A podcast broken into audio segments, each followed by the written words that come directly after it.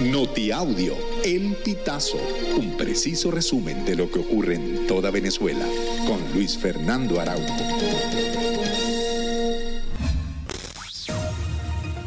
Amigos, bienvenidos a una nueva emisión del Notiaudio El Pitazo. A continuación, las informaciones más destacadas.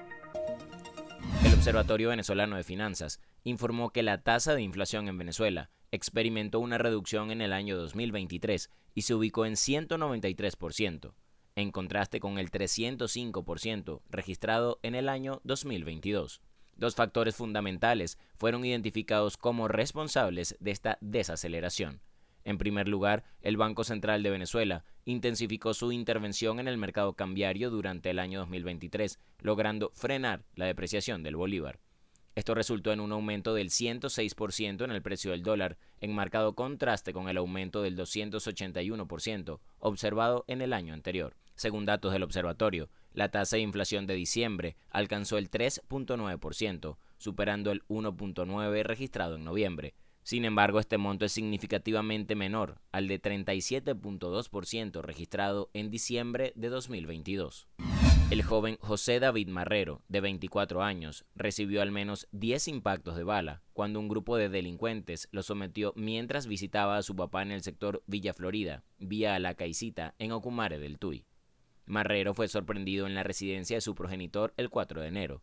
Los delincuentes le pidieron el celular y el joven tenía contactos telefónicos de varios funcionarios, ya que trabajaba en un urbanismo donde habitaban varios oficiales, no obstante, los antisociales lo acusaron de ser informante de la policía.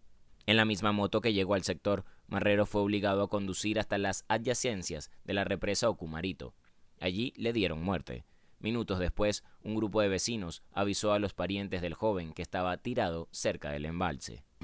Dos extorsionadores hirieron con un arma de fuego al vigilante y quemaron dos camiones de una empresa en el municipio Cabimas, en la costa oriental del lago del estado Zulia.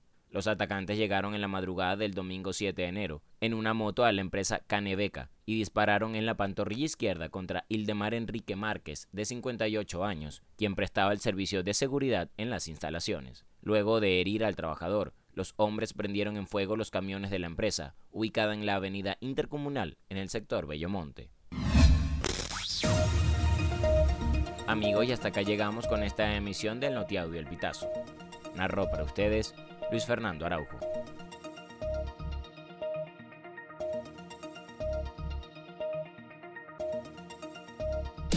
Estas informaciones puedes ampliarlas en nuestra página web elpitazo.net. También recibimos tus denuncias vía SMS o WhatsApp a través del 0414 230 2934.